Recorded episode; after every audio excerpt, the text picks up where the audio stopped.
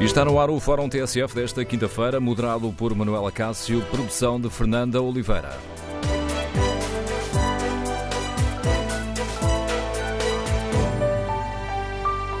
Bom dia. Nesta hum, quinta-feira, em que o Bloco de Esquerda faz 20 anos, analisamos as mudanças no xadrez político português e queremos ouvir a sua opinião. Com que expectativa encara a criação de novos partidos e olha para as movimentações a que temos assistido no centro-direita? E sendo-se ou não representado pelos eh, partidos que estão no Parlamento. Queremos ouvir a sua opinião. Número de telefone do Fórum 808-202-173. 808-202-173. 3. Pode também escrever a sua opinião no Facebook e na página da TSF na internet. Começo aqui por espreitar agora o inquérito que fazemos aos nossos ouvintes. Perguntamos se se sentem representados pelos partidos que estão no Parlamento e os primeiros resultados são curiosos, permitam uma expressão. Há um empate. 47% dos ouvintes uh, diz que se sente representado pelos partidos que estão no Parlamento exatamente o mesmo valor, 47%, não se sentem representados. Os restantes não têm uma opinião formada sobre esta questão. Queremos, no Fórum TSF, ouvir a sua opinião. Nas eleições para o Parlamento Europeu, eh, já vamos ter pelo menos dois novos partidos nos boletins de voto, o Aliança e o Iniciativa Liberal. E queremos ouvir a sua opinião com que expectativas encara estas movimentações no nosso xadrez político. Há espaço para novos partidos? Número de telefone do Fórum 808-202-173.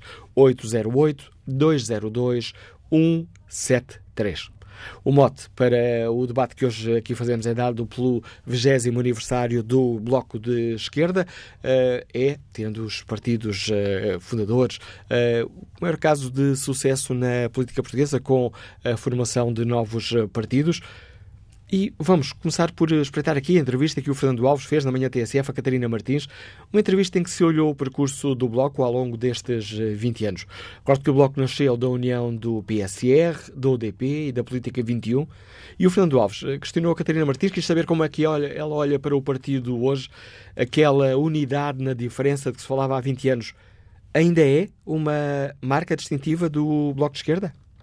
É, eu acho que é muito importante. Não só é uma marca distintiva, que é o que faz com que o Bloco possa aparecer, e pessoas como eu, que não se reviam em nenhum dos pequenos partidos que o formaram, entraram para o Bloco. Não é? Há muita gente que, que, que o Bloco hoje é feito por muita gente esteve na Fundação, mas também por muita gente que entrou entretanto, uns até porque são muito jovens para terem estado na Fundação, outros exatamente por causa disso, porque a fragmentação da esquerda não, não fez com que não estivesse em nenhum partido e o Bloco é capaz de fazer isso.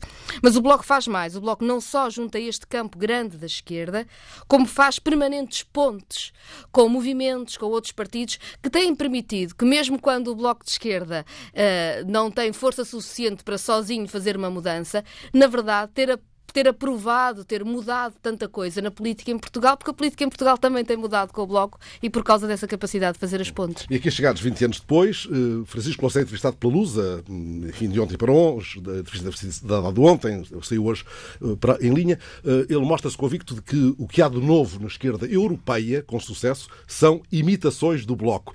Lembra até formatos repetidos na Alemanha, em França, em Espanha. Partilha desta convicção de Louçã? Na verdade, não é uma convicção que tenha tanto a ver com o que nós pensamos pessoalmente, mas até com os dirigentes desses partidos dizem quando vêm conversar connosco. Eh, eu já fui convidada muitas vezes para falar da experiência do, do Bloco de Esquerda e esse é um discurso que aparece muito em partidos da esquerda do resto da Europa. O Bloco de Esquerda foi uh, um exemplo porque permitiu juntar grupos que estavam dispersos à esquerda e porque foi capaz de fazer uma crítica histórica as experiências políticas concretas de que a esquerda, porque a esquerda precisava de fazer a crítica para poder avançar, para ser tão exigente como, como sempre uh, e sem fantasmas. Hum. O Bloco começou por ser um partido de protesto, ou pelo menos assim o definiram muitos daqueles que hoje o rotulam curiosamente de partido de poder, ou sequioso mesmo de poder. Qual destas duas designações a incomoda mais? Não me incomoda nenhuma, acho, acho uma certa piada. Normalmente quem diz o Bloco de Esquerda deixou de ser um partido de protesto é a direita, que adorava quando nós protestávamos contra as privatizações, mas detesta que nós tenhamos a força para parar novas privatizações. Ou adorava que nós protestássemos contra o salário mínimo ser baixo, mas detesta que nós tenhamos conseguido impor uma subida de salário mínimo, ainda muito reduzida para o que nós achamos que é essencial, mas de facto que está a ser feita. O Bloco de Esquerda, com a força que tem, luta por mudanças concretas. Queremos transformar, mas não desistimos de nenhuma mudança concreta agora. Hum. Uh, Catarina Martins, qual foi o momento mais dramático na vida do Bloco de Esquerda, descontando as mortes de alguns dos seus militantes e dirigentes mais respeitados, como Miguel Portas e João Semedo? Qual foi o momento mais tramado mesmo de enfrentar? Eu julgo que houve uma enorme dificuldade e o Bloco de Esquerda pagou por isso, até do ponto de vista eleitoralmente, eh, quando se discutiu o PEC 4, ainda com o governo de Sócrates, o final do governo de Sócrates, e o Bloco de Esquerda votou contra. Eu acho que hoje, passado todos estes anos, toda a gente compreende que nós não podíamos aprovar a privatização do CTT, que não podíamos aprovar a lei dos despejos, que depois acabou por ser feita por Assunção Cristas, que não podíamos de forma nenhuma votar aquilo que era já o que depois o governo PSD e CDS fizeram em, em áreas. Mas na altura foi muito mal compreendido e foi, foi, foi difícil. Acho, mas acho que os partidos é mesmo assim, a coerência é, um, é muito importante e ser mal compreendido na altura uh, é, foi um foi um preço que pagámos por essa coerência que hoje é essencial. Se não a tivéssemos tido, hoje também não teríamos força para nenhuma mudança significativa. Voltariam, portanto, a fazer o mesmo. Se Teria de ser. mesmas circunstâncias. Teria de ser. E hoje quem pensa percebe que naquele, naquele momento era impossível fazer de outra maneira. Hum. A primeira vez que chegou ao Parlamento foi como deputado independente. Os independentes, os que não vieram da UDP ou do PSR ou da Política 21, são hoje ainda uma parcela uh, importante da estrutura dirigente do Bloco ou lá chegaremos? Sim, na verdade, boa parte da direção atual do Bloco de Esquerda não estava na, nos partidos que fundaram uh, o Bloco de Esquerda e, portanto, entraram depois. No, no Parlamento somos, somos, somos, vários nessa, nessa, nessa circunstância. Uh, somos cada vez mais, eu, a Mariana, o Pedro, quer dizer, somos um, um grupo grande uh, nestas circunstâncias, a Marisa, e, portanto, o, o Bloco de Esquerda é feito, uh, seguramente, por quem o fundou, mas é feito por toda a gente que foi chegando. E, e nesse a minha pergunta não era inocente, porque gostava de saber, sabendo isso, até pela, pela mancha etária da, da, da, vossa bancada e da vossa direção, eh, como é que olham para trás para esses pais fundadores e para as estruturas a que eles pertenciam? Como parte do vosso património ou como alguma coisa que faz parte da tal pré-história? é preciso dizer que não é só geracionalmente que o Bloco de Esquerda tem gente que não veio de nenhum dos partidos, não é? O José Manuel Pureza não veio, o João Semedo não tinha vindo de nenhum e, e aderiu ao Bloco, não estava na Fundação mais tarde. E eu acho que há um património uh, da esquerda que vem de todos esses partidos e que nós, pelo qual nós temos um enorme respeito e um enorme carinho. O património de luta antifascista, o património de construção de Portugal no pós-revolução. Uh, mas felizmente há também esta ideia de que foi possível juntar pessoas que tinham feito caminhos eh, diversos, mas que de facto no essencial estiveram juntos, porque no essencial estiveram a lutar pelo mesmo, estiveram a lutar pelo desenvolvimento do país, estiveram a lutar por propostas socialistas. Entretanto, o caminho foi sendo feito e outros chegaram para caminhar junto. Esteve no núcleo duro da direção de Louçã, fez parte de uma direção partilhada com João Semedo. Gostava que falasse brevemente de ambas estas experiências eh, e do modo como elas marcaram a sua vida política. Como é que a marcaram, até pessoalmente? Eu, eu, estive relativamente pouco tempo numa direção com o Francisco, com Francisco Louçã. Devo dizer que para mim foi muito dura a decisão do Francisco de, de, de sair da, da, direção. Fui daquelas pessoas que achou que, que, que não, que, que, ele devia ter ficado mais, mais tempo na altura, se bem que hoje compreendo que ele fez o que, tinha, o, o que devia ser feito. E, e há no Bloco de Esquerda uma coisa muito importante que é ninguém se eterniza e há sempre mais gente preparada para assumir responsabilidades. E das, do trabalho que fiz com, com o João Semedo, das primeiras coisas que nós fizemos depois da convenção em que ficámos a coordenar em conjunto o partido, foi uh, dizermos, uh, sabermos, e agora quem é que vem a seguir a nós? Temos de ter mais gente, temos que preparar mais gente. E o facto do Bloco de Esquerda ser um partido em que está sempre gente a chegar, a ser preparada, eu acho que é, é muito importante. Faz parte tanto da sua pluralidade, como da sua democracia, como do seu futuro. Fala de pluralidade, ora, Unidade sem unanimismo é ainda um desígnio do Bloco? Estou a perguntar-lhe tal como definiu o Fernando Rosas nestes dias longínquos de há 20 anos? É, e é essencial. É essencial. Convergência no que é essencial, toda a liberdade e todos os debates de que a esquerda é feita. Hum. Qual foi a cisão que mais gostaria de poder ter evitado ou de poder até superar? A que levou ao afastamento de Ana Drago, Daniel Oliveira, de Rui Tavares?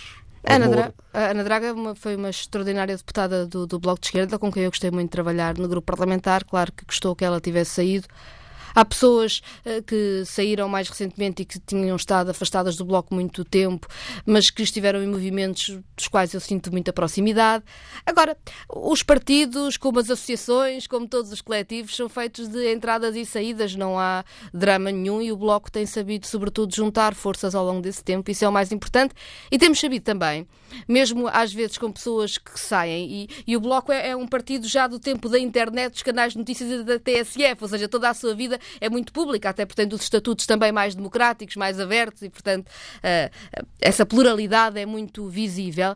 Mas é importante saber que, mesmo nos momentos que foram mais complicados, as pessoas que continuaram lutas à esquerda, nós continuamos a encontrar-nos com elas todos os dias. Hum. Ora, logo a seguir, uns meses depois da fundação, a 10 de outubro de 99, conseguiram eleger dois deputados, Louçã e Fazenda. Hoje são a terceira força política no Parlamento. Para muitos analistas, eh, o Bloco atingiu o teto eleitoral, porventura. Nesse caso, o Bloco apostaria eh, num poder negocial, como aquele que tem enquanto parceiro da chamada Jeringonça, ou queria chegado o momento de integrar mesmo um governo de base PS, por exemplo? O Bloco de Esquerda quer que o seu programa seja poder, como todos os partidos. Nós queremos o controle público dos setores estratégicos da economia. Nós queremos outra legislação do trabalho. Nós queremos uma renegociação da dívida pública. Nós queremos uma democracia muito forte. E vamos lutar por ela. E vamos ter programas sobre isso, sobre o Estado Social Universal, sobre a resposta à urgência climática. E as pessoas votarão. E eu acho que o que se aprendeu com as eleições de 2015, e é muito importante. Onde tiveram o melhor resultado de sempre, não é? Uh, mas é que o que conta é votar nos programas que são mais próximos daquilo em que nós acreditamos. E depois, com a relação de forças que sair das eleições, se encontrarão soluções de governo. Logo se vê, é isso. Logo se vê. O Bloco de Esquerda não faltará nunca a nenhuma solução que uh, defenda o Estado Social Universal, a saúde, a educação, o direito à habitação, que defenda o salário, o emprego, os direitos de quem trabalha, que seja capaz de olhar para todo o território e perceber que ele tem de ser desenvolvido, que as alterações climáticas estão aí e que não podemos continuar a agir como se nada fosse cá estaremos para, para esse trabalho. E eu acho que o país uh, melhorou alguma coisa pela direita não, não ter continuado uh, no governo, mas as pessoas compreendem hoje como era possível ter ido mais longe. O medo já deu lugar à expectativa. A expectativa termos um país menos desigual, mais justo, e é para isso que nós estamos a trabalhar. O que é que explica? Já devem seguramente ter feito essa reflexão, porventura terão conclusões, terão o diagnóstico mais do que feito. O que é que explica que o Bloco eh, não tenha conseguido ser um partido de implantação autárquica? Nós temos um problema, ou seja, naturalmente terá falhas próprias até de um partido que começa mais pequeno e de os seus quadros mais conhecidos terem dedicado mais às causas nacionais do que às causas locais e, portanto, isso é, tem a ver com a própria organização do partido. Acho que está a mudar, temos vindo a mudar isso, não é uma coisa que se faça do dia para a noite. Há também um problema que é com o próprio desenho do poder local. No poder local, os direitos das oposições são muito pequenos, a visibilidade de projetos alternativos ao projeto de poder é muito pequeno, a dependência direta de emprego e de apoio do Presidente da Câmara é muito grande, é um poder que nós achamos que é muito presidencialista e tende, em muitos casos, a ser clientelar. Temos muito a fazer ainda para uma democracia nas autarquias. Hum. Já tiveram três eurodeputados, hoje tem um eurodeputado, eh, uma, uma eurodeputada muito prestigiada, Marisa Matias. A ideia da Europa é pouco sedutora para o eleitorado tradicional do Bloco de Esquerda? Às vezes as pessoas sentem que a Europa está muito longe, mas não está. Quando nós hoje debatemos se o Serviço Nacional de Saúde deve ser um serviço público que sirva toda a gente e com os recursos nacionais, isso também é um combate que temos que fazer na Europa contra os grandes grupos económicos que controlam o negócio privado, das farmacêuticas aos hospitais.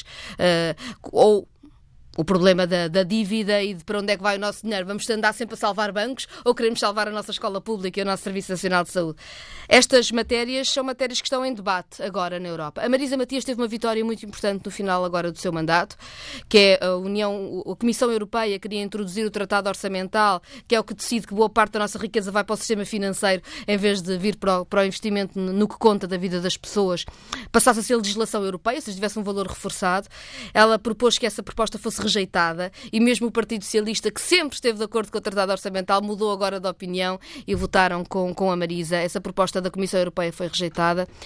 A Europa vai ser, é um enigma o que é que vai sair destas eleições europeias, mas seguramente dar força ao Bloco de Esquerda e às forças políticas que têm feito este combate pela, pelo trabalho, pelo Estado Social, pelas, pelas, condições concretas de vida dos vários países da Europa, vai ser determinante para o que se vier a desenhar. Uh, a exigência de mais democracia interna, feita há dias pelos críticos da direção do Bloco em Vila Nova da Barquinha, mereceu alguma reflexão da direção do partido? O, o Bloco de Esquerda é o, o, partido que tem seguramente os estatutos. Eu, eu, não gosto de dizer que é o partido que tem os estatutos mais democráticos, porque uh, não, não, não conhecerei todos, mas no Bloco de Esquerda uh, há uma, uns estatutos que protegem as minorias, que dão condições de eleição das minorias para os órgãos da direção, eh, que dão toda a visibilidade, em que a, a pluralidade de opiniões e o seu debate público não é de forma nenhuma sancionado, pelo contrário, é promovido e, portanto, eu julgo que, que é assim mesmo. Eu gosto de um bloco que tem muito debate público. Ora, esta entrevista do Fernando Alves a Catarina Martins da de Esquerda é o ponto de partida para o Fórum TSF que hoje fazemos. Analisamos as mudanças no xadrez político e queremos ouvir a sua opinião. Com que expectativas encara a criação de novos partidos e as movimentações no centro-direita? E sentem-se os nossos ouvintes representados pelos partidos que estão na Assembleia da República. Número de telefone do Fórum 808-202-173. 808-202-173. Queremos ouvir a sua opinião. Volto a espreitar aqui o inquérito que está na página da TSF na internet. Perguntamos aos ouvintes se sentem representados pelos partidos que estão no Parlamento. 51% dos ouvintes sentem-se representados, 47% não. Vamos à análise política do eh, Pedro da Silva, comentador político da TSF. Bom dia, Pedro. Começo por te pedir um olhar sobre este bloco de esquerda. Mudou com a entrada na Jeringonça? Olá, Manel. Eh, o Bloco é de facto uma, uma história de, de enorme sucesso. Eh, é, enorme sucesso porque preencheu um vazio e isso ajuda-nos também a olhar para os dias de hoje eh, e para um eventual vazio que há do ponto de vista da oferta partidária alterou a correlação de forças à esquerda, teve um crescimento eleitoral sustentável. Repara, nós se olharmos para os anos antes da formação do Bloco, a soma, a soma dos dois partidos eh, eh, à esquerda, que formaram o Bloco, quer dizer, o UDP eh, e o Bloco de Esquerda nunca ultrapassava, e o PSS, peço desculpa, nunca ultrapassava os, os 3 pontos percentuais, e em poucos anos subiu para perto de 10%, e há uma coisa muito importante, é, é que é, é poucas vezes notado, o Bloco ultrapassou já, entretanto, em alguns casos, a CDU, o PCP, é, mas o crescimento do Bloco de Esquerda não é um crescimento que é feito à custa da queda de, de, da CDU. A CDU cai eleitoralmente antes, mas quando o Bloco surge, o Bloco vai crescendo sem que isso corresponda a perdas significativas da CDU. E, portanto, cresce em buscar eh, votantes a outro, a outro lado. Agora, eh, é evidente que há uma transformação importante, quer dizer, eh, o Bloco surge pela erosão e o conservadorismo do PCP e por algum centrismo do PS, que à altura era um partido centrista, com a opção da terceira via, que estava presente em todos os partidos da família socialista eh, na Europa, mas o Bloco transformou-se, entretanto, transformou-se de um partido que tinha a sua base e a sua diferenciação muito em temas pós-materiais, os temas dos costumes, para hoje tornar-se um partido competitivo, mais centrado nos temas materiais. Só que tem hoje um problema.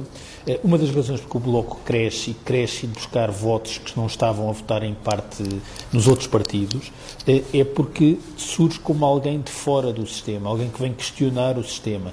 Eh, o primeiro momento eh, mediático, já como partido com representação parlamentar, prende-se com onde se sentam os deputados do Bloco. Francisco Louçã e, e Luís Fazenda, eh, mostrando que não queriam corresponder às expectativas que o regime tinha eh, sobre eles. Eh, só que o Bloco hoje, por força da experiência de Geringonça, é hoje um partido integrado que faz parte do sistema e que está institucionalizado. E isso tem problemas, tem vantagens. As responsabilidades governativas dão vantagens, mas tem um problema, é que passa a ser olhado e encarado como um partido como os outros, com problemas e casos envolvendo os seus dirigentes. Um, e isso é, é, uma questão que o Bloco vai ter de lidar e que coloca é, desafios é, diferentes e que ajuda também a explicar por que motivo é, hoje temos de novo o crescimento do voto ou branco ou nulo ou noutros partidos que não os que têm representação parlamentar. É como se a oferta parlamentar já não fosse capaz de acomodar a procura que existe na sociedade portuguesa. Ora, eh, estás mesmo a ir ao encontro da, daqui da, da, próxima pergunta que tinha para, para te colocar. Como é que uh, olhas para este surgimento de novos eh, partidos? Mais recentemente tivemos, temos o Aliança, temos a Iniciativa Liberal, uh, que irá este ano a votos, foi, uh, foi formalizado em 2017, mas vai este ano a, a votos no Parlamento Europeu. Tem-se falado muito também no Chega, de André Ventura, que está à espera de autorização do Tribunal Constitucional. Tino de também entrou, também entregou assinaturas para formalizar um partido que se chama rir. Como é que olhas para estas mexidas no, no xadrez político? Para, há aqui alterações do lado da oferta partidária. A oferta está a crescer, mas, mas eu não sei se a oferta que tem aparecido é adequada à procura. Há uma coisa que é, é óbvio. O, quando nós olhamos para as sucessivas eleições é, nos últimos anos, eh, quer sejam legislativas, quer sejam europeias, quer sejam presidenciais, coisa que é por vezes menos notada, há um crescimento eh, sistemático dos outros partidos, isto é, dos pequenos partidos sem representação parlamentar eh, e, outra coisa muito importante, os votos brancos e os votos nulos têm crescido muito. Ou seja, há pessoas que saem de casa, dão-se ao trabalho de ir votar para não votar na oferta partidária que vai ter representação. Eh, já não falo da abstenção, falo só deste movimento mais mobilizado. Eh, esse, esse, esse, crescimento sustentado significa que há aqui um conjunto de pessoas à procura que a oferta surja. E quando nós sobrevalorizamos eh, a resistência e a resiliência do sistema português, a resistência porque é a ideia de que o populismo não está a surgir em Portugal, porque não, não há partidos populistas, porque os partidos do regime continuam a resistir, eu chamaria a atenção de duas coisas. De certa forma, o Bloco de Esquerda, porque surgiu há 20 anos, esvaziou parte dessa procura. Ou seja, hum, eu, eu, tenho algumas dificuldades e não gosto de utilizar a expressão populista como chapéu para caracterizar tudo e como sendo em si uma coisa negativa, hum, mas o que acontece é que, no fundo, nós tivemos uma oferta partidária populista, no sentido que representa um descontentamento em relação aos partidos eh, do regime, que surgiu antes. E surgindo antes, esvaziou essa pressão. Mas, por outro lado, quando nós olhamos para o crescimento sustentado dos brancos nos nulos e nos outros, vemos que há aqui um movimento. O movimento não teve foi resposta. E a tua pergunta é: e estes partidos que agora estão a surgir são a resposta? Eu tendo a o achar produto, que não. Desculpa, o produto é aquilo que os compradores querem? Não é, não é. E não é porque eh, por um lado, eh, podemos analisar caso a caso, mas talvez o, caso de, de, de, Santana Lopes e do Aliança, eh, Santana Lopes tem logo um problema, é que ninguém olha para Santana Lopes como não fazendo parte do regime, ou seja, ninguém olha para ele como vindo de fora. Ele é o regime. E, portanto, essa parte dessa procura quer alguém com notoriedade mediática, mas que venha de fora do regime. Marinho Pinto desempenhou esse papel no passado em europeias, Fernando Nobre em presidenciais, e por isso é que eu chamo a atenção que já houve outros momentos onde houve eh, protagonistas que vêm de fora e que têm muito sucesso eleitoral. Mas há uma outra coisa muito importante, é que eu acho que há uma, uma procura de oferta que tenha uma componente de regeneração moral, eh, que fale em nosso nome, isto é, eh, que, eh, que no fundo represente o povo soberano, faça um conjunto de pessoas que fazem parte da elite e que capturaram o sistema e que tenha uma preocupação com a segurança física, isto é, os temas da criminalidade, a segurança, mas também a segurança material, com o Estado Social. E, essencialmente, uma coisa muito importante que é esquecida por grande parte destes partidos é que não se posicione na escala esquerda-direita, na clivagem esquerda-direita, coisa que o Bloco de Esquerda claramente faz e coisa que a Iniciativa Liberal e o Chega e o Aliança também fazem. Eu julgo que as pessoas estão à procura de uma oferta que exista para além da esquerda e da direita, que não mencione sequer essa clivagem, que se preocupe com a regeneração moral, eh, que fale em nosso nome e que se preocupe com a segurança. Ora, Fernando Nobre e Marinho Pinto foram dois casos de sucesso e fizeram isso. Todos os outros que tu mencionaste não fazem isso.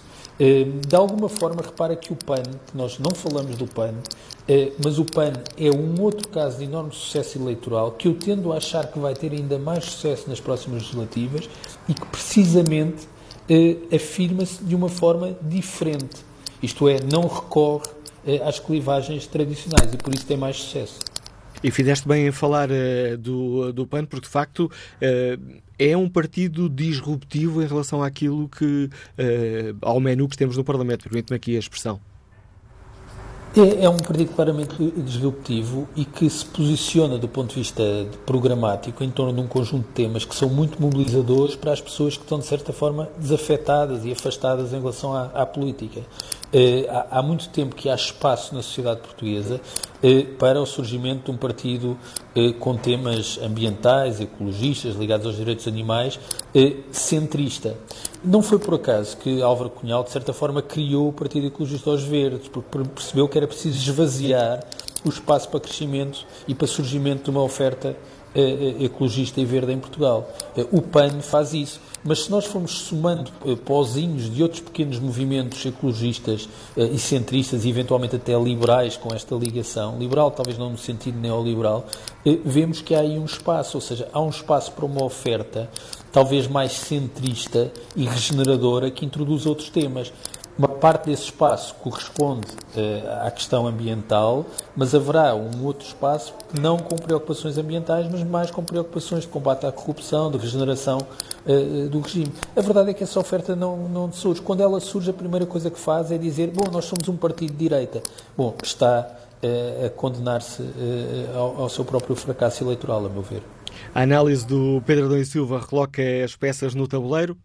Queremos ouvir a opinião dos nossos ouvintes, como é que olham para estas mudanças no xadrez político, com que expectativas encaram o surgimento de novos partidos e sentem-se ou não representados pelos partidos que estão na Assembleia da República. Queremos ouvir a sua opinião. Número de telefone do Fórum 808-202-173. 808-202-173. Que opinião tem Hugo Afonso, motorista, que nos escuta em Lisboa? Bom dia. Sim, bom dia. Uh, quanto à vossa pergunta, eu não me sinto representado na Assembleia uh, porque eu pertenço a uma, uh, a uma faixa que, trabalhadora, uh, vive de uma ordenado. Ou seja, vejo muitos partidos que defendem as pessoas ricas, defendem as pessoas de bairro, as pessoas estrangeiras, mas de resto não defendem mais ninguém.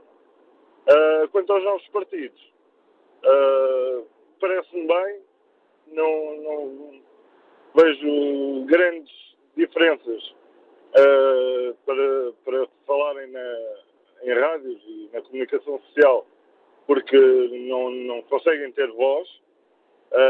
por isso eu acho que vai ser muito difícil entrar em novos partidos, principalmente de, de direita, porque penso que ainda há uma grandes problemas, apesar de ser um país livre, eh, as pessoas não conseguem ouvir quais é que são as propostas, quais é que são as alterações uh, desses novos partidos. Uh, e enquanto as pessoas também continuarem a pensar que isto parece um, um de futebol, que eu sempre fui, eu não, mas que as pessoas dizem, ah, já o meu pai era comunista, eu também sou comunista. As coisas vão continuar a ser assim. Não é, uh, as pessoas têm que pensar nas ideias que os partidos têm, uh, o que defendem, uh, e acho que há muita coisa mal. Obrigado, Hugo Afonso. E que avaliação do xadrez político faz Alfredo Cantilha, é militar já reformado, Liga-nos Vila Nova de Gaia. Bom dia.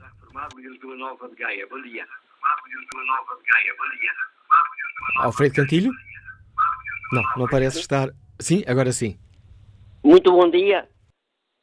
Bom dia, estamos a ouvi-lo. Estamos a ouvi-lo. Qual é a Muito sua opinião? bom dia. Olha, eu, eu, vinha falar porque moro em Vila Nova de Gaia, na rua Soares do Reis, e a, e a minha freguesia é a freguesia de Mafamude. E eu estive 90 dias para ser recebido pelo Presidente da Junta. E, e fui falar com o Sr. Presidente da Câmara, e o Sr. Presidente da Câmara diz assim: é, é capaz de me pôr por escrito? Sou. Tenho uma quarta classe, por acaso não fiz quarta classe, porque na altura não podia, quem seguisse o liceu não fazia a quarta classe. E então acontece que vou falar com o Sr. Presidente e disse que estava há 90 dias para falar com o Sr. Presidente da Junta, o Sr. Presidente da Junta nunca mais me recebia. Ele fez o especial favor, foi muito simpático, escreveu-me uma carta e, e respondeu-me assim. Eu sou o Presidente da Câmara. O Sr. Presidente da Junta é do partido do Sr. Presidente da Câmara. nem eu mando na Presidente da Junta, nem o Presidente da Junta manda em mim. Quer dizer, isto anda tudo em roda livre. Cada um faz o que lhe apetece. Acho que não é boa política. É a opinião e este caso concreto nos deixa Alfredo Cantilho, ajudando aqui com este caso concreto a explicar como olha para os suíços, ou melhor, como os cidadãos por vezes se sentem tratados pelos políticos. Bom dia, Pedro Marques Lopes. Como é que olhas para estas mexidas no xadrez político, o surgimento de novos partidos? Muitos, há mais partidos agora no, vamos ter nos boletins de voto nas eleições europeias e uh, dois novinhos a estrear, o Aliança e a Iniciativa Liberal, e há mais na, na Forja.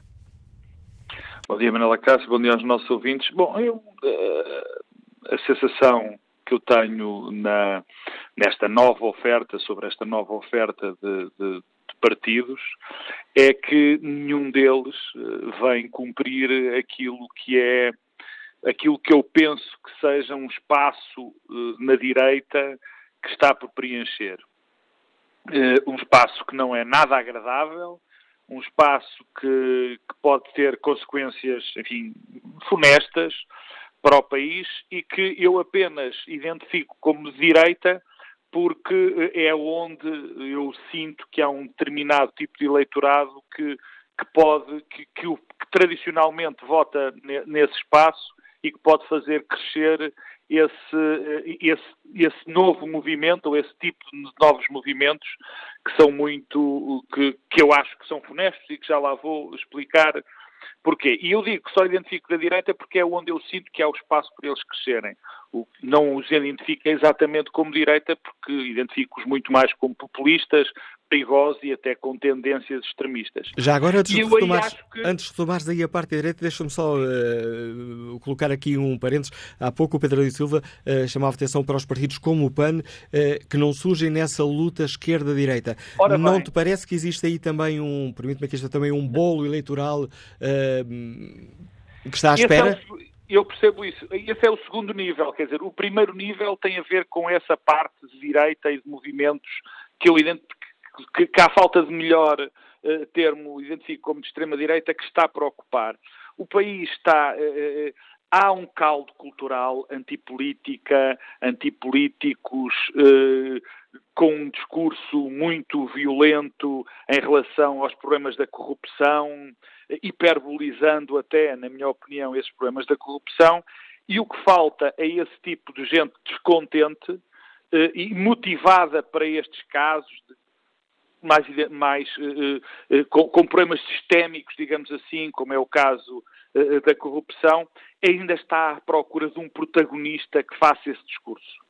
está à procura de um protagonista que faça o discurso anticorrupção, já que os outros temas antissistémicos que existem nos outros países e que apareceram, como a questão da imigração, como a questão uh, das fronteiras, como a questão das invasões, digamos, de, de, de pessoas de outros, de outros locais.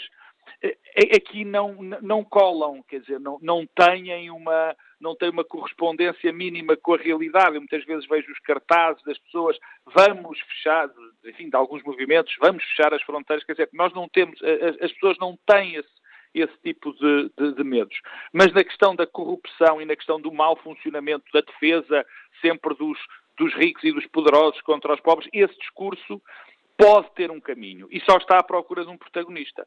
Felizmente, nenhum destas pessoas, destes novos movimentos, são protagonistas, destes novos movimentos, são protagonistas disso. São, são movimentos eh, com pouca representatividade popular que não vão, que não suprem esta digamos, possível eh, procura, esta possível procura, e ainda bem, e, portanto, não me parece que vão ter qualquer tipo de consequência. Bem, então, parece... no caso da Aliança, então, no caso da Aliança, é um caso verdadeiramente extraordinário, porque aquela, aquela pulsão antissistémica de algum eleitorado não se revê, obviamente, numa pessoa que é o sistema. O PAN é outro tipo de, de, de fenómeno. Eu estou convencidíssimo que o PAN vai ter um crescimento eleitoral significativo. Eh, e porque vai apanhar pessoas que não são que não têm sensibilidade política, cujos temas da política não lhes, não, não lhes, não lhes são muito relevantes e que, se cal, e que se colam a microcausas, e essas são muito mobilizáveis e muito mobilizáveis e muito mobilizadas e, portanto, e, e está, lo, está fora de uma lógica que para muitas pessoas neste momento uh, uh, não faz sentido, que é, está fora da lógica da esquerda e da direita. E já temos muita gente que não se revê nessa, nessa distinção ou acha uh, obsoleta. E, e, infelizmente, eu também acho em muitas dimensões, mas agora isso não é para aqui chamado. E, portanto, vai uh, para, para partidos, para fenómenos de, de partidários como o PAN, que eu repito, acho que vão ter muita influência. Mas é, é interessante e eu, eu acho que que, que, que, foi interessante tu, tu fazeres este debate, propôs este debate no dia dos 20 anos do Bloco de Esquerda, porque a questão do Bloco de Esquerda, que preencheu completamente o espaço à esquerda e redefiniu e reposicionou quase e obrigou o PS a ter outro tipo de posicionamento e o próprio PCP, quando na direita, neste momento, vemos que há um, uma evolução, digamos assim, para essa, para essa, para esse, também para esse redefinir desse espaço. Temos apenas, questão... temos apenas um minuto de programa. Haveria condições para um bloco de direita? Não, eu acho que não. Eu acho que não. Oh, oh, Manel, isso é um, um, uma discussão antiga. Não há, porque a direita portuguesa em Portugal, e é que tem o voto, a direita portuguesa em Portugal, que horror, mas a direita portuguesa uh, não é uma direita uh, clássica no sentido europeu, não é igual ao do PP, por exemplo, em Espanha, é muito mais centrista. E, e, nesse aspecto, o próprio CDS e o PSD, apesar de se terem coligado muitas vezes, são partidos com diferenças significativas. Ainda esta semana nós vimos que há tendências dentro do CDS que, que são absolutamente impossíveis de existir dentro do, do PSD, ou pelo menos deste PSD. Enfim, lembro-me que André Ventura também foi candidato pelo PSD num, numa atitude perfeitamente incompreensível dos dirigentes do, do, PSD na altura. Mas eu acho que não há condições para esse bloco de direita. O que pode aparecer, e é esse medo que eu, que eu tentei exprimir, o que pode acontecer é aparecer um protagonista que corporize os piores sentimentos possíveis que existem na nossa sociedade hoje em dia. Sentimentos eh, eh, antidisruptivos do nosso sistema democrático, sentimentos que são depois hiperbolizados com fenómenos como o fraco funcionamento da justiça, uma percepção de que o país é completamente corrupto e, portanto, eu tenho muito receio do que possa acontecer com esse tipo de eleitorado. E é com a análise do Pedro Marcos Lopes que chegamos ao fim da primeira parte do Fórum TSF. Queremos ouvir a opinião dos nossos ouvintes, como olham para o nosso xadrez político, o surgimento de novos partidos políticos, com que expectativas encaram estes eh, partidos, nomeadamente o Aliança, Iniciativa Liberal, com votos agora nas eleições europeias. E os nossos ouvintes sentem-se ou não representados pelos partidos que estão no Parlamento. Queremos ouvir a sua opinião. O número de telefone do Fórum é o 808-202-173. Já regressamos ao debate a seguir ao noticiário.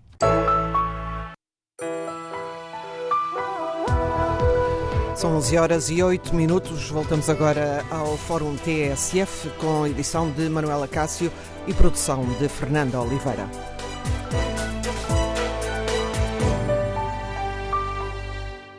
Retomamos este Fórum TSF, onde tomamos como ponto de partida o 20 aniversário do Bloco de Esquerda para refletir sobre o xadrez político. Perguntamos aos nossos ouvintes com que expectativas encaram a criação de novos partidos e se sentem ou não representados pelos partidos que estão no Parlamento. Esta última pergunta do inquérito, que está em tsf.pt, 69% dos ouvintes que já responderam sentem-se representados pelos partidos que estão no Parlamento, 31% não se sentem uh, respeitados. Quanto ao debate online, Manuel Graça responde à pergunta que fazemos com um claro não, e depois acrescenta: e para quem antes do 25 de Abril chegou a estar recenseado e que lutou pelo fim da ditadura, ao fim de tantos anos a votar, penso que será a hora de desistir. Alcino Francisco escreve: Vivo no Reino Unido e sei quem é o meu deputado. Em Portugal, isso seria impossível. Mas, sempre que escrevo ao meu deputado, recebo uma resposta. Em Portugal, nem saberia a quem escrever. Ao líder de bancada? Quais as diferenças entre as democracias participa, participativa e representativa? Pergunta Alcino Francisco. Bom dia, José Navarro, está reformado Liga nos Santarém. Bem-vindo a este debate. Olá, Manuela Cássio, bom dia. Manuela Cássio, o seu programa hoje fez-me lembrar, efetivamente, algumas figuras políticas não muito distantes de, do ano 2019. Lembro-me de Paulo Inácio, lembro-me de Isabel do Carmo, Camilo Mortágua, etc, etc. Foram verdadeiros antifascistas que puseram na ação um, o combate ao fascismo.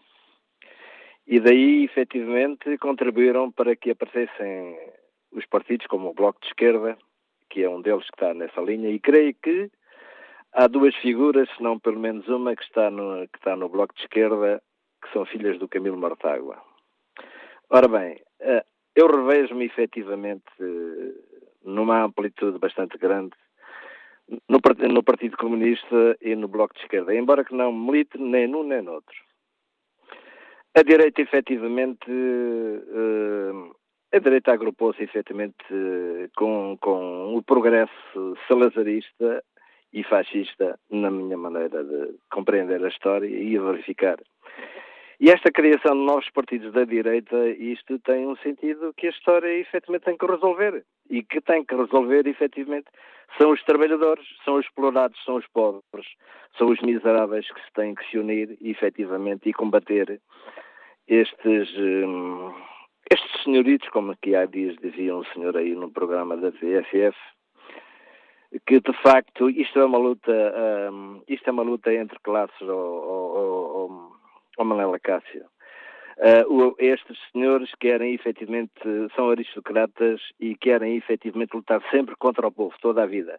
O fascismo foi isto, foi o Hitler, foi o Mussolini, foi Franco, foi Salazar, etc. E estes partidos de direita têm este sentido de história, e, efetivamente lutarem contra o povo.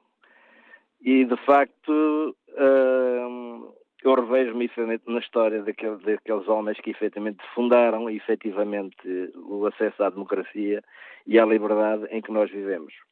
O sistema em si, de facto, uh, na minha maneira de compreender a história, tem que ser alterado. E para ser alterado, a unidade de quem trabalha e de quem, quem é explorado tem que ser, na prática, posta em ação. Não pode haver divisão. Manuel Acácio, um bom dia para si e obrigado. Obrigado, José Navarro. E que leitura desde o xadrez político faz uh, o António Felisberto, médico nos escuta em Coimbra. Bom dia. Bom dia, António Felisberto. Não, ligação parece ter caído. Espreita aqui o debate online.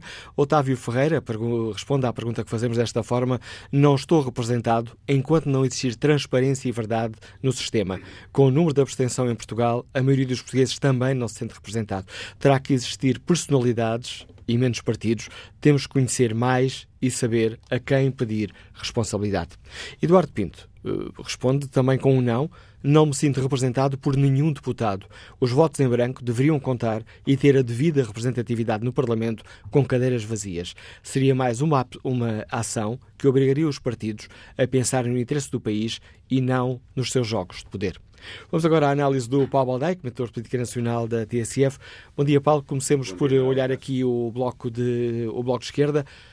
É hoje um partido diferente? Fez uma caminhada de sucesso ao longo destes 20 anos? Fez uma caminhada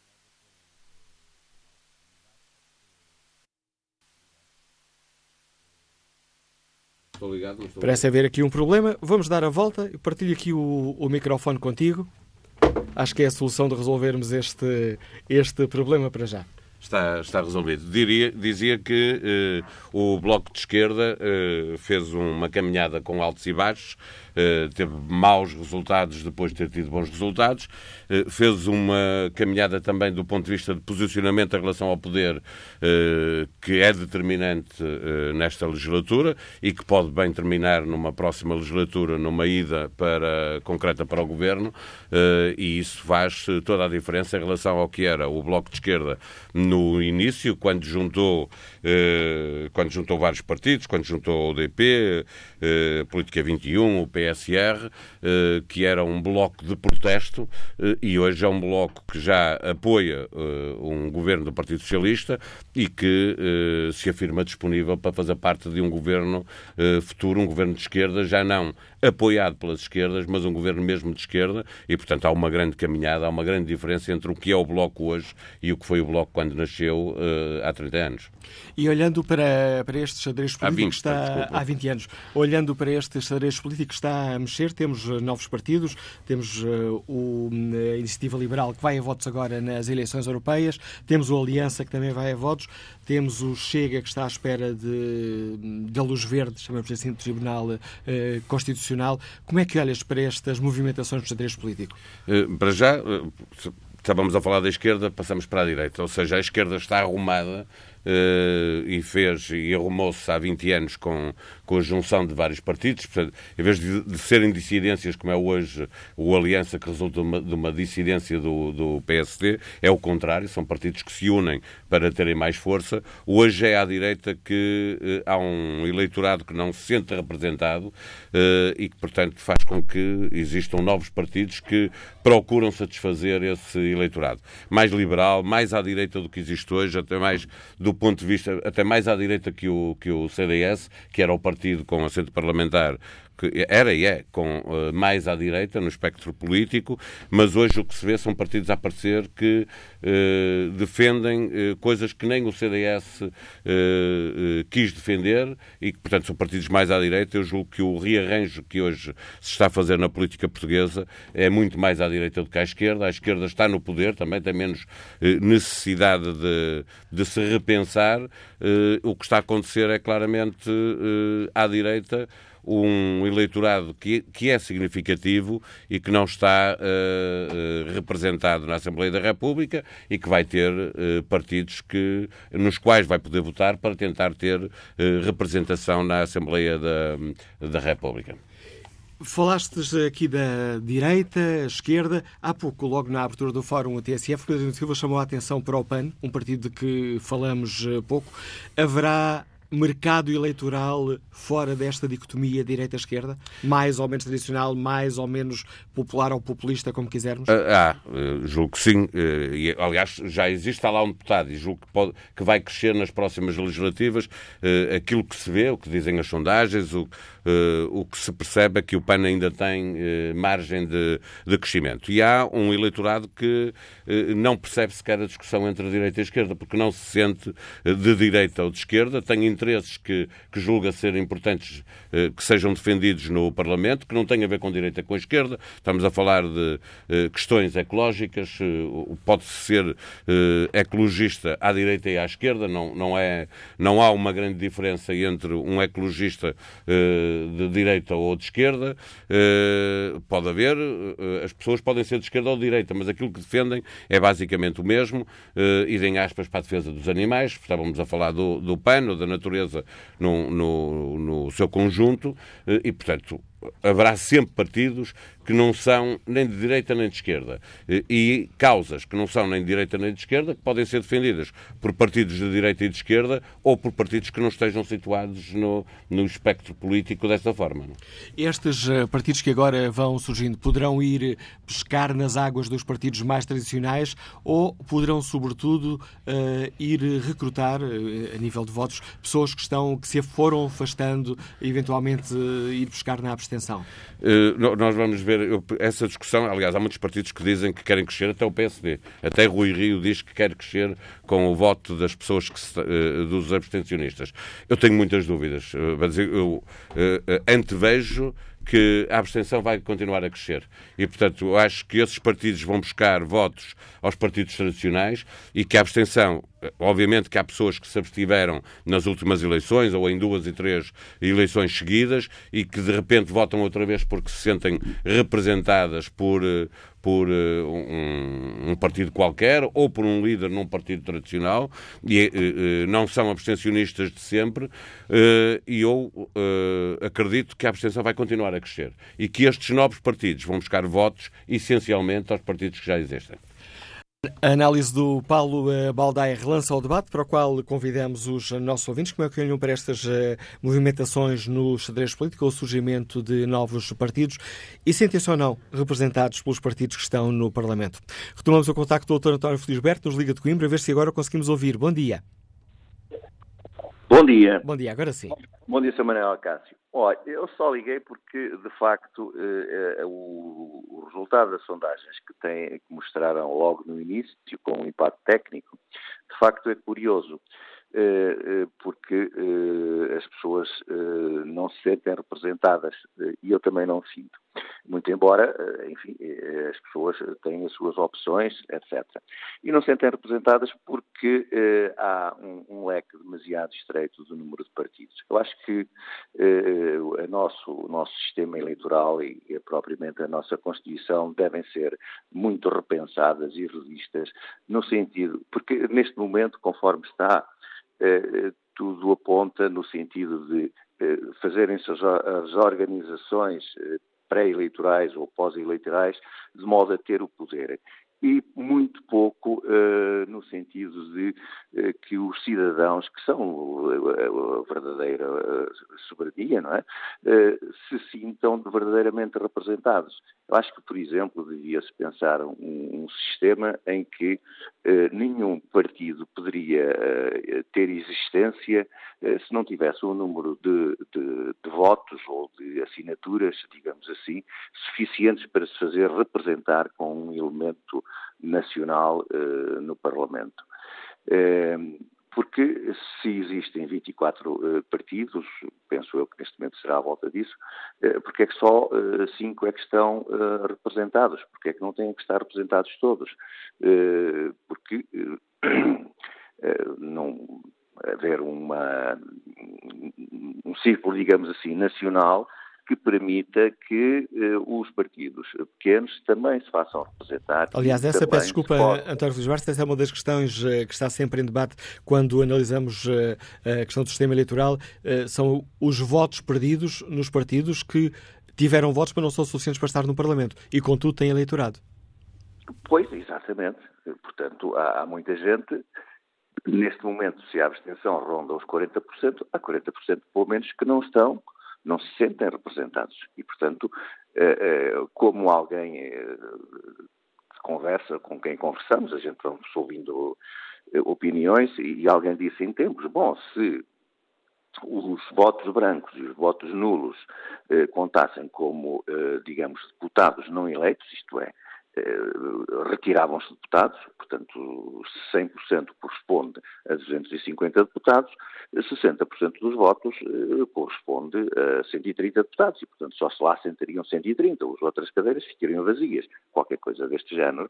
Eh, talvez então aí os partidos começassem a pensar mais de facto naquilo que é o seu trabalho, que é representarem a soberania do povo, em vez de estarem a pensar, uh, de facto, naquilo que é, uh, que nós verificamos, não é? Que, que, é a manutenção dos seus lugares, o clientelismo, etc., não é? E isso vai minar a, democracia se não, se rapidamente os partidos e, as pessoas que pensam não começarem a debruçar-se sobre esta questão.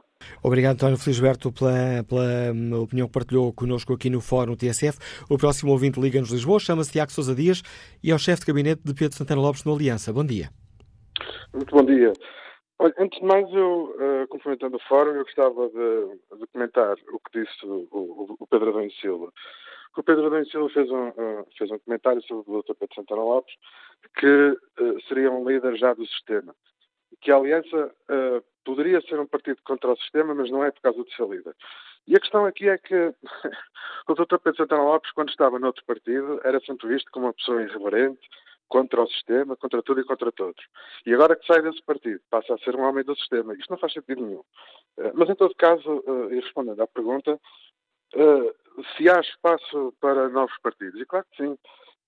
Como já foi dito várias vezes aqui no Fórum, há uma margem muito grande de abstencionistas e nós temos sentido aqui na Aliança que há muita gente que não se revê nos, nos atuais partidos com assento parlamentar e que nos dizem constantemente que nunca tiveram qualquer participação política e, e, que, portanto, querem participar desta vez e que acreditam no, no projeto. Mas isso só é possível uh, se, de facto, se ouvirem as pessoas.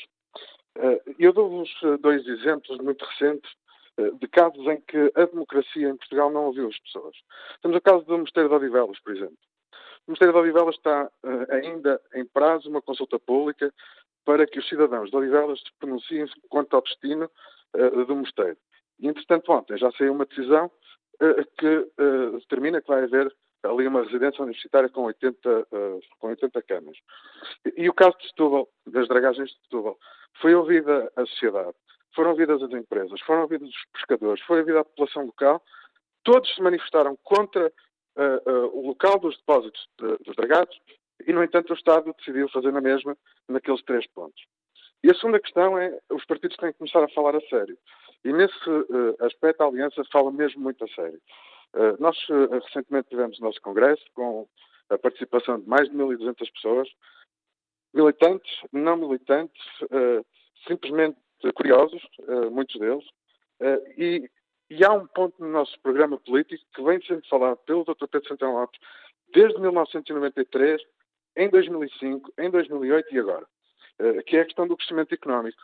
Portugal não sai uh, do estado em que está se não apostar veementemente no, no, no, crescimento económico. E por último, uh, e para não amassar muito, a questão de falar a verdade. Nós, e isto tem sido também dito muitas vezes em todos os fóruns, a Aliança não, não, não está aqui para falar para dizer o politicamente correto, estamos aqui para falar a verdade. A questão, por exemplo, da, da exploração dos recursos naturais, que é uma questão que está a passar uh, um pouco ao lado do debate político, porque eu acho que não há muitos partidos, ou se calhar nenhum, que tenha coragem de dizer aquilo que realmente pensa. Uh, Portugal deve ser dos únicos países do mundo que não aposta na sua riqueza, não aposta nos Dois, seus recursos, quatro, que, não quer, que não quer crescer. Uh, e, e, nós temos recursos e podemos explorá-los, Uh, e por que não explorá-los? Sendo que, olha, eu acabei de referir um caso em que nós somos pelo ambiente, uh, o, o, caso de, de Setúbal, e ao mesmo tempo digo-lhe que uh, temos que apostar no no, nos nossos recursos e temos que apostar na nossa riqueza e na nossa independência energética e na, nossa independência, na independência da nossa economia. E por último, deixe-me também fazer uma referência, porque hoje é o, o dito aniversário do Bloco de Esquerda, uh, porque eu ouvi também aí no fórum a entrevista à doutora Catarina Martins, que disse que o Bloco de Esquerda é um partido muito democrático, uh, mas é um partido muito democrático que há 20 anos tem dois líderes uh, e que, muito recentemente, quando a Aliança, após a Aliança se ter constituído como partido, decidimos democraticamente apresentar cumprimentos aos outros partidos. Uh, o Bloco de Esquerda uh, e, o, e, outro partido, o Partido Comunista Português, foram os únicos que não responderam. Uh, disseram que, eventualmente, sim, eh, mas depois não houve qualquer uh, resposta por parte desses partidos. Uh, aos outros já apresentamos cumprimentos, já manifestamos as nossas posições, os nossos acordos e os nossos desacordos, e, portanto, somos, nesse aspecto, creio, mais democráticos que o Bloco. Por último, já vai, em, já vai em três por últimos, três Tiago Sousa Dias. Sim, tem razão, tem razão.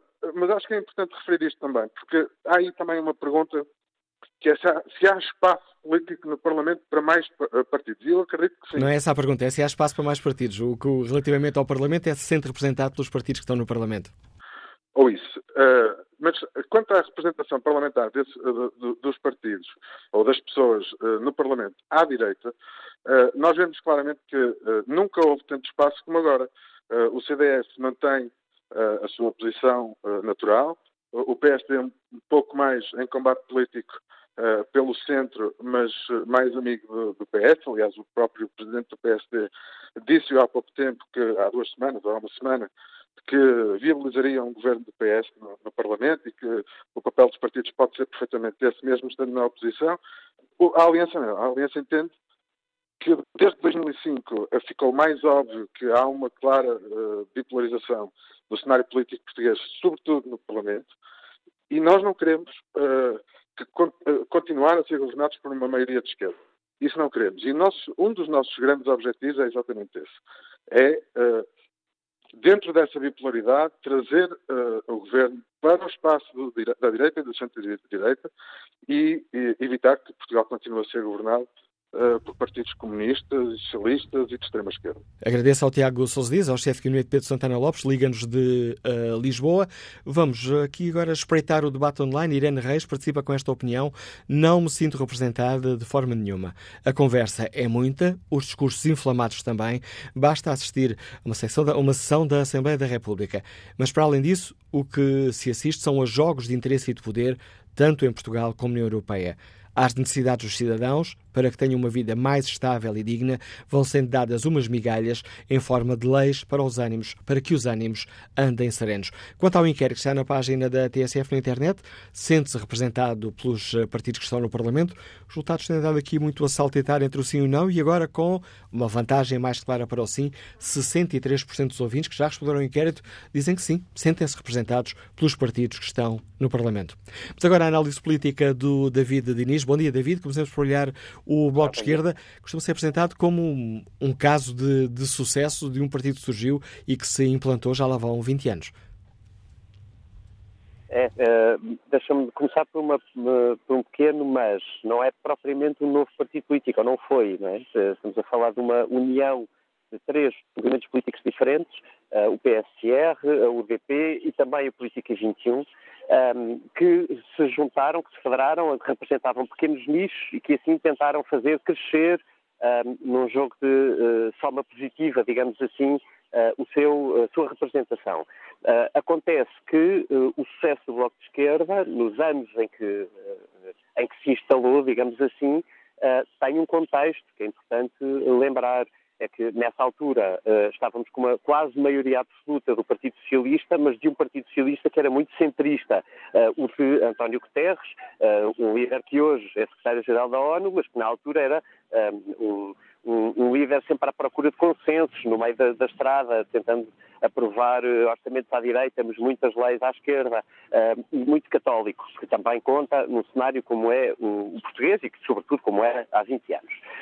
Um, o, o, Bloco conseguiu sucesso, acho que por muito mérito próprio, porque conseguiu uh, segurar e aumentar aqueles pequenos eleitorados que tinha, aumentar bastante, Uh, mas, enfim, com momentos altos e baixos, como cabe a qualquer partido. Eu lembro-me que antes das últimas legislativas nós falávamos de uma crise profundíssima do Bloco de Esquerda, uh, que foi superada, uh, digamos assim, na, na, reta da meta com uma estratégia bem desenhada do ponto de vista eleitoral e com sentido de oportunidade do Bloco e também do PCP de aproveitarem uma oportunidade para ehm, eh, mudar a política portuguesa de alguma maneira e entregar o poder a António Costa.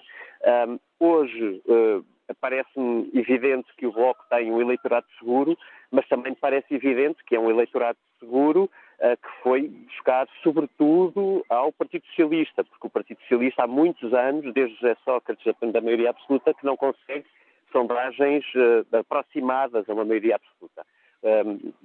E isto é assim e aparentemente continuará a ser assim neste ano uh, eleitoral. Uh, portanto, é assim, uh, é sempre o, Bloco provou, em conclusão, provou que existe espaço de representação e que os portugueses reconhecem no Bloco essa voz com autoridade para os representar, tem crescido, tem sabido amadurecer e nos últimos anos tem ganho uma, uma, experiência de governação, mesmo não estando dentro do governo, mas tendo que aprovar e negociar coisas com o PS, que pode ser, uh, que pode ser muito interessante do ponto de vista do desenvolvimento do projeto em termos futuros. E com a esquerda, há pouco o Baldé utilizava essa expressão com a esquerda arrumada, temos muitas movimentações uh, mais à direita. É aqui que existe um, um eleitorado uh, à espera de representatividade? Tudo isto no, no que no que respeita à política é sempre muito conjuntural, não é, uh, Manuel? Eu lembro-me sempre de um uh, de uma conversa que tive com, com uma pessoa da, da, da nós, mais ligada à, à, inovação, que me dizia que não há uh, inovação se não houver a percepção de uma necessidade de mercado. portanto, não há nenhum produto que vingue se não houver, se não vier corresponder a uma a uma real necessidade das pessoas de, de, de consumo. Isso aplica-se igualmente na política. Portanto, verdadeiramente a questão é se hoje o eleitorado mais à direita está à procura de uh, alguma coisa de novo ou não. O que é que eu quero dizer com isto? É verdade, é um facto, as sondagens dão a direita penalizada na, nas, na, no, no, que diz respeito a perspectivas eleitorais no próximo ano. Querem eleições europeias, querem legislativas, não se vê nas sondagens que têm sido publicadas, a direita a passar da fasquia dos 37%, 38%, o que é manifestamente pouco, como é evidente. A, questão que se coloca sobre estes novos partidos que aparecem, o Aliança, sobretudo o Aliança, que é uma dissidência do PSD, mas, mas também os, uh, os, outros pequenos movimentos, não quero destacar nenhum, um, a, grande interrogação que se coloca é se elas vêm aumentar o espaço uh, de afirmação da direita, ou seja, se todos juntos, somados, uh, vão dar mais do que os 37, 38% que PSD e CDS têm nas sondagens, ou tinham até há pouco tempo, ou se vão se dividir esse mesmo espaço. E essa é verdadeiramente a questão que nós não podemos ter respondida antes das europeias e, sobretudo, antes das eleições legislativas, que são digamos assim, mais a sério, no sentido que há menos voto de protesto. Teoricamente, se joga a governação do país e não só uh, o, o, voto de, de, representação momentânea. Um, eu não estou convencido que seja uh, um jogo de salva positiva, neste caso.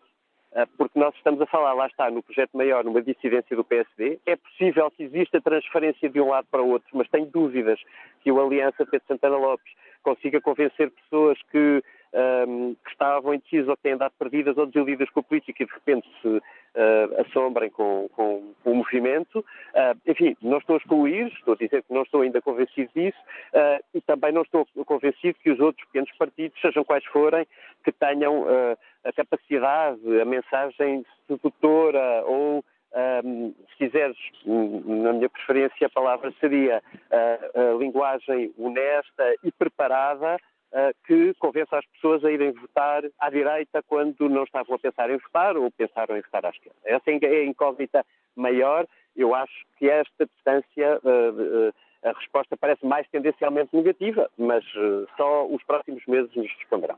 Obrigado, David, por nos ajudares a refletir sobre esta questão, olhando aqui as mexidas no xadrez uh, político. Um debate tem como ponto de partida o facto de se assinalarem hoje os 20 anos do Bloco de Esquerda. Volto a espreitar aqui o inquérito que fazemos aos nossos ouvintes. Sente-se representado pelos partidos que estão no Parlamento? 61% dos ouvintes uh, sentem-se representados, os, os restantes uh, não. Vamos agora ao encontro de Rodrigo Saraiva, fundador da Iniciativa Liberal, Liga-nos Lisboa. Bom dia. Iniciativa Liberal, que é um partido que vai a votos já agora nas eleições europeias. Bom dia, Rodrigo Saraiva. Eh, muito bom dia, Manuel Cássio, bom dia ao auditório. A Iniciativa Liberal foi o primeiro partido político, portanto, já confirmado pelo Tribunal Constitucional desde as últimas eleições. A Iniciativa Liberal é uma maratona uh, feita por várias pessoas, não é um chamamento unipessoal de alguém. Uh, é um partido que se assume como liberal, liberais em toda a linha. Somos liberais politicamente, somos liberais socialmente e somos liberais economicamente. É um movimento de cidadãos uh, que se juntou com uma motivação pela positiva, por acreditar que havia a necessidade de haver finalmente um partido verdadeiramente liberal em Portugal, um partido que defendesse as liberdades, as liberdades em toda a linha, uh, mas também com uma motivação em oposição àquilo que tem sido o, uh, o modus operandi do, dos partidos que têm estado nestas décadas representadas no Parlamento e que têm mantido Portugal numa estagnação. Fala-se muito de virar páginas, virar páginas, mas parece que os partidos não querem virar a página da estagnação. E Portugal tem, de facto, entrar num ciclo de crescimento, a acompanhar aquilo uh, que é a realidade uh, europeia dos outros países uh, da Europa. Estamos permanentemente a ser ultrapassados por outros países que entraram no projeto europeu depois de nós, e por isso é que a Iniciativa Liberal defende, sobretudo, obviamente, em Portugal, com meios estratégicos, a redução da carga fiscal, a descentralização e a liberdade de escolha. E isto, obviamente, que implica uma redução do Estado na vida dos portugueses no dia a dia, seja pela sua presença na economia, seja como prestador em alguns setores. É preciso reformar o Estado para dar mais liberdade uh, às pessoas uh, e às empresas e deixar uh, a comunidade, deixar a sociedade funcionar por si. Nós criticamos e queremos combater a corrupção e os monopólios, sejam eles públicos ou sejam eles privados. e por isso afirmamos eh, todo este posicionamento de liberdade, de ser liberais, eh, de ser europeus, de acreditar, não termos dúvidas que o lugar de Portugal é na União Europeia, defendendo, obviamente, uma necessária reforma das instituições eh, europeias. Em 2015 ficou demonstrado que não há necessidade de haver o chamado voto útil, as pessoas podem votar por convicção e não votar num qualquer mal menor, e depois exige, os portugueses exigem a todos os partidos presentes no Parlamento que tenham espírito de compromisso e que encontrem soluções para que Portugal saia deste, desta estagnação de quatro décadas e possa virar-se para um crescimento e para mais liberdade às pessoas e às empresas. Enquanto falou de iniciativa liberal, por ter aqui uma pergunta, temos aqui falado muito, sobretudo com os, os comentadores que, que, temos tido aqui no, no programa, uh, pondo as coisas de uma forma muito terra a terra, se existirá mercado eleitoral uh, e, no caso da iniciativa liberal, uh, para o produto que, que, a iniciativa liberal oferece? um, a iniciativa liberal começou com um grupo de pessoas que se foi juntando. Uh, e a primeira decisão que nós fizemos, embora tivéssemos esse desejo de haver um partido uh, liberal em Portugal, foi que tínhamos que comprovar e perceber se isto era apenas um desejo e uma vontade deste grupo de pessoas que se tinha juntado no início ou se era uma vontade de mais pessoas. Por isso é que não fomos logo para a rua recolher assinaturas e passar a ser um partido e fazer o que já tantos outros fizeram e não encontraram sucesso. E por isso é que, por exemplo, criámos uh, uma dinâmica, ainda como associação, do Manifesto Colaborativo, onde fomos buscar o, a versão original do Manifesto de Oxford, uh, escrita em 1947, colocámos numa plataforma online e pedimos contributos às pessoas para construir o Manifesto Liberal de Portugal uh, adequado ao mundo contemporâneo e à realidade portuguesa. E a atração que teve, a participação que teve, juntando-se dezenas de muitas outras pessoas fisicamente e centenas online, demonstrou que havia, pegando nas suas palavras, de facto, um mercado à procura deste produto liberal. Portanto, toda, todo o feedback que temos tido, quer nas ruas, nos eventos que fazemos, nas redes sociais, tem demonstrado que existe a procura por esta oferta liberal, seja politicamente liberal, socialmente liberal e economicamente liberal. Obrigado, Rico Sarabia. Depois da opinião deste nosso ouvinte, os Liga de Lisboa, nesta viagem pelo país, seguimos até Vila Real para escutar o gestor Jorge Humberto. Bom dia. Bom dia, Manuel Acácio, bom dia ao Fórum e obrigado pela oportunidade de poder participar. Manuel Acácio, em relação ao tema que hoje está em discussão no Fórum, eh, eu queria falar só em dois ou três pontos para ser, para ser bastante suficiente. E, e dizer que eh, questão, na questão da, da reforma do sistema eleitoral, é, é, é, é, uma, é, uma, é, uma falsa, é uma falsa questão. Eu sei quem são os deputados, eu sei quem são os deputados que são eleitos pela minha. Eu conheço, são três, eu conheço perfeitamente e, e, e, se tiver necessidade de entrar em contato com eles, consigo, eh, apesar de serem dois do PSD e um do PS, mas esse, essa é que é a grande questão. Hoje, a, a participação cívica e da, da, vida política muitas vezes também se faz, ou melhor, muitas vezes não se faz, exatamente porque eh, não há o debate ideológico. Hoje, mais do que nunca, uh, tem que haver debate ideológico. Temos que perceber uh, ideologicamente uh, o, que é que, o que é que é este, este partido, que agora acabou de falar o dirigente de, de, deste Partido Liberal, como é a questão do, do, do, Aliança, como são dos outros partidos. Nós temos hoje cada vez mais perceber, porque toda a gente, obviamente, diz que quer que, que haja um crescimento económico, mas depois, quando se tomam medidas na Assembleia da República, uh, o que é facto é que não se vota naquilo que é essencial. Quando há um bocado o assessor do, do Aliança disse que temos que aproveitar uh, as riquezas naturais do país, o que é facto é que depois na Assembleia da República, quando há partidos que apresentam uh, soluções para que essa situação se possa resolver, há partidos que votam contra. Portanto, cada vez mais hoje é necessário que haja um debate ideológico, Manuel Cássio, e percebermos que aquilo que hoje, por exemplo, e eu culpo um bocado a comunicação por causa disto. E é verdade que esta, esta questão que houve agora com esta solução política uh, do governo, em que há o apoio de um, de um, partido sobre outros partidos que têm representatividade na Assembleia da República, veio exatamente demonstrar isso. Veio exatamente demonstrar isso, que é, nós não estamos a votar para primeiro-ministros. Nós estamos a fazer uma eleição, e concretamente na questão das legislativas, nós estamos a eleger deputados.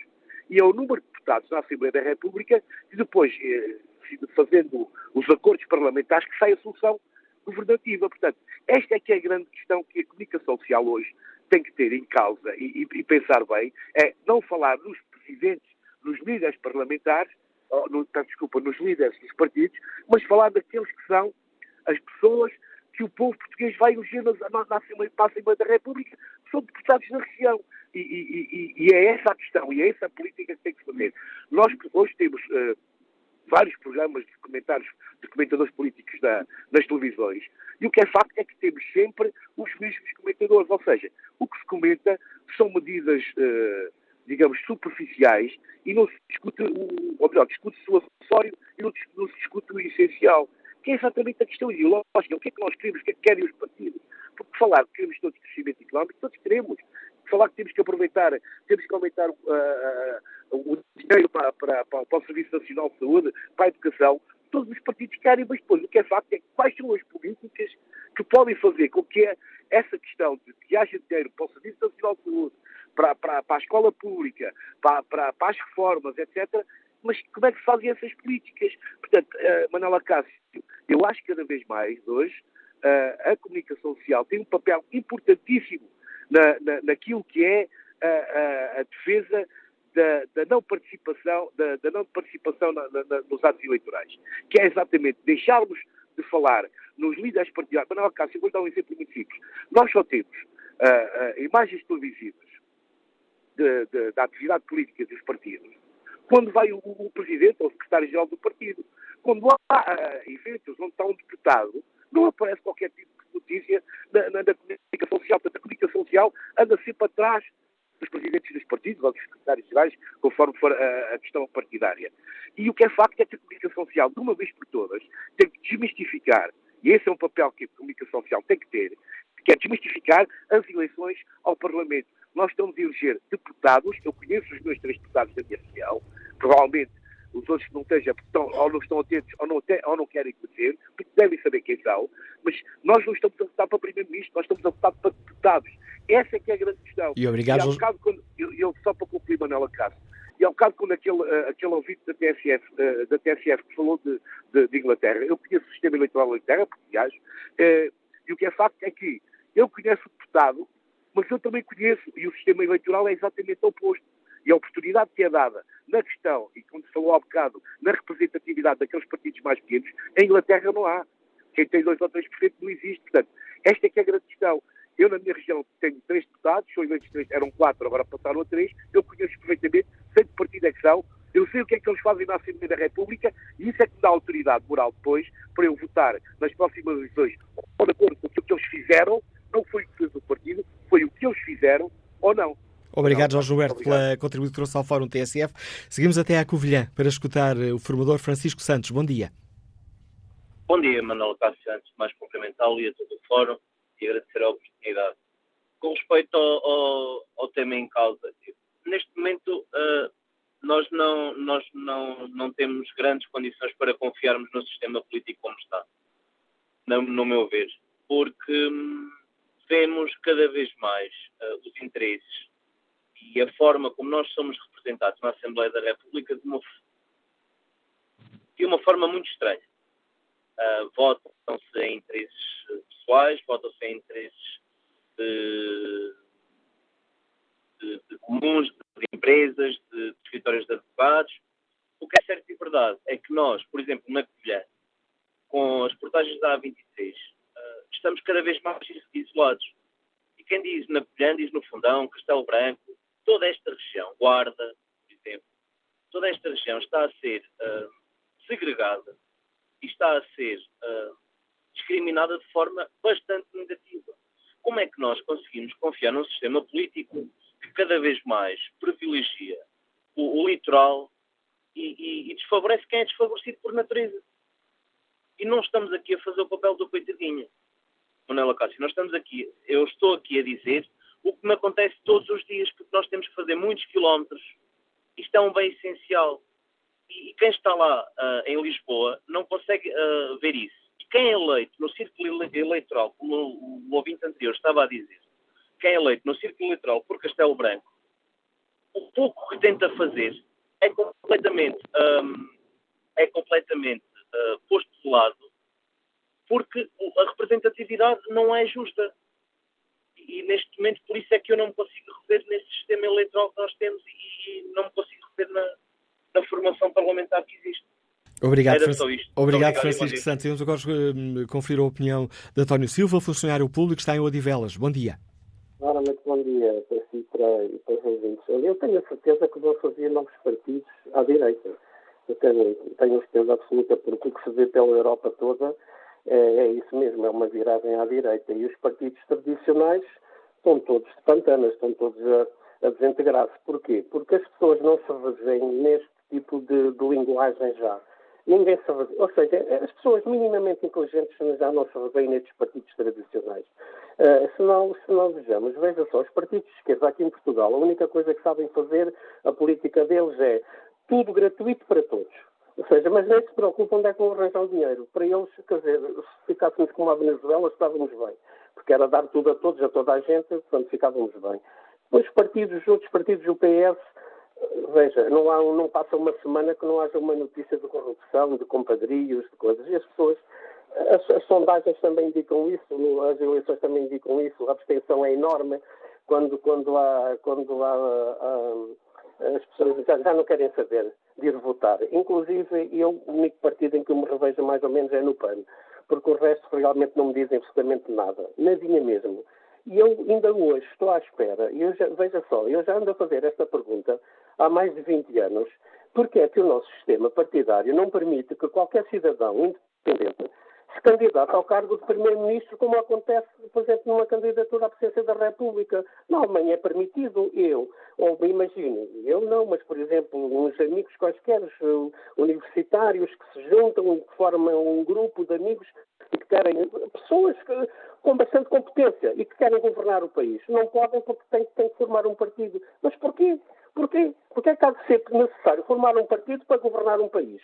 É esta, é esta este bloqueio de qualquer cidadão que, que se possa candidatar, vê-se mesmo que isto é uma partidocracia e que estes senhores, a única coisa como, como o, o Saramago dizia, em Portugal não há esquerda nem direita. Há um bando de malvados que se juntam para roubar o país. E é bem verdade. Muito obrigado. Obrigado, António Silva. Que opinião tem o empresário Jorge Silva, que nos escuta no Porto? Bom dia. Bom dia. Uh, o, o, tema é se podemos confiar nos políticos que elegemos, não é? É mais ou menos isto. Não é? Uh, se nos sentimos representados uh, pelos partidos que estão no Parlamento. Muito bem.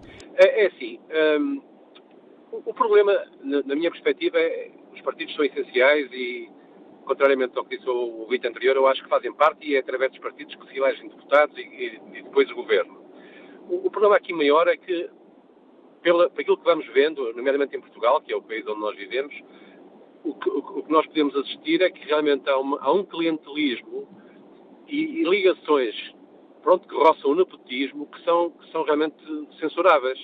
Ainda na semana passada, no programa Sexta, Sexta às Nove, penso que é assim, no, no Canal 1, pudemos ver duas reportagens, uma, uma sobre Elvas e outra sobre próprio, a própria máquina do Estado, em que se repara que uh, há aqui relações estabelecidas e que depois levam à escolha das pessoas que são familiares, não é? é por exemplo, na máquina do Estado há 20 relações familiares do PS. 20, não são duas nem três, não é só o Vera da Silva com a filha, nem o Eduardo Cabrita com a esposa, não, há 20. E depois, no Conselho de Elvas, num, num concurso que foi, que foi feito há pouco tempo, 27 pessoas que entraram são familiares de pessoas que trabalham na Câmara de Elvas. Portanto, estes, estes, estes são só dois exemplos, haverá outros noutras, noutras instâncias e noutros partidos, mas isto mata, mata realmente a confiança que os portugueses podem ter nos partidos e nas pessoas que são eleitas, porque depois a ideia que fica é que realmente uh, o, o, que depois impera é o, o, o amiguismo, a, a família, uh, aquele que deve um favor ao outro, e não as pessoas que são realmente eleitas pelo seu próprio valor. E isto realmente é que devia acabar, na minha perspectiva. Muito o, obrigado. Obrigado, Jorge Silva. Quase, quase a terminar o programa de hoje. Passo a palavra ao António Neves, conferidor da Armazém, está em São João de Madeira. Bom dia. Bom dia, Manela Cássio, e bom dia a todo o fórum. O que eu queria dizer é o seguinte: todos os fóruns vêm ao encontro da verdade, o apuramento, o apuramento da verdade, não é verdade? Eh, pronto, penso que é esse o objetivo. E isto é mais um fórum uh, para tentar apurar a verdade. eu tenho ouvido, eu não me revejo neste sistema político, francamente, porque não vejo políticos à altura de defenderem um povo, e principalmente um povo trabalhador. Portanto, ouvi dizer já que a direita que está, portanto, está a levar isto a um fascismo, isto que é fascismo, mas o que é certo é que temos visto, assistido a todos os partidos, inclusive os chamados partidos de esquerda, são eles os que põem mais uh, a mão na massa. São eles que têm posto a mão na massa, embora também aqui não se salve ninguém. Uh, pelos vistos, isto já está tudo, de, uh, portanto, equiparado, mais ou menos equiparado. E, portanto, isto só, só mesmo com, com uma consciência muito forte, uma consciência muito forte, e uma Europa conscienciosa, porque esta Europa não interessa a ninguém, portanto, tenho dito. Uh, não digo mais nada. E obrigado, António Neves. Temos também que terminar aqui o programa de hoje. Vou aqui roubar uns segundinhos para espreitar o debate online. António Oliveira participa com esta opinião. Os partidos políticos são elementares na consistência da democracia e são fundamentais para dar voz aos eleitores, quer sejam de esquerda, quer sejam de direita. Quando não cumprirem as suas promessas, são atos que depois serão julgados nas eleições. Nada mais simples em democracia. E acrescenta António Oliveira, quanto ao Bloco de Esquerda, é um partido que esteve termido, mas com a Catarina Martins Martins e os seus colaboradores mais próximos conseguiram que o partido ganhasse a confiança de uma parte do eleitorado e assim se firmaram no espectro político nacional. Parabéns ao Bloco de Esquerda pelos seus 20 anos. Quanto ao inquérito que está na página da TSF na internet, sente-se representado pelos partidos que estão no Parlamento? 59% dos ouvintes que responderam consideram-se representados, 40% não. Tudo o que se passa, passa na TSF.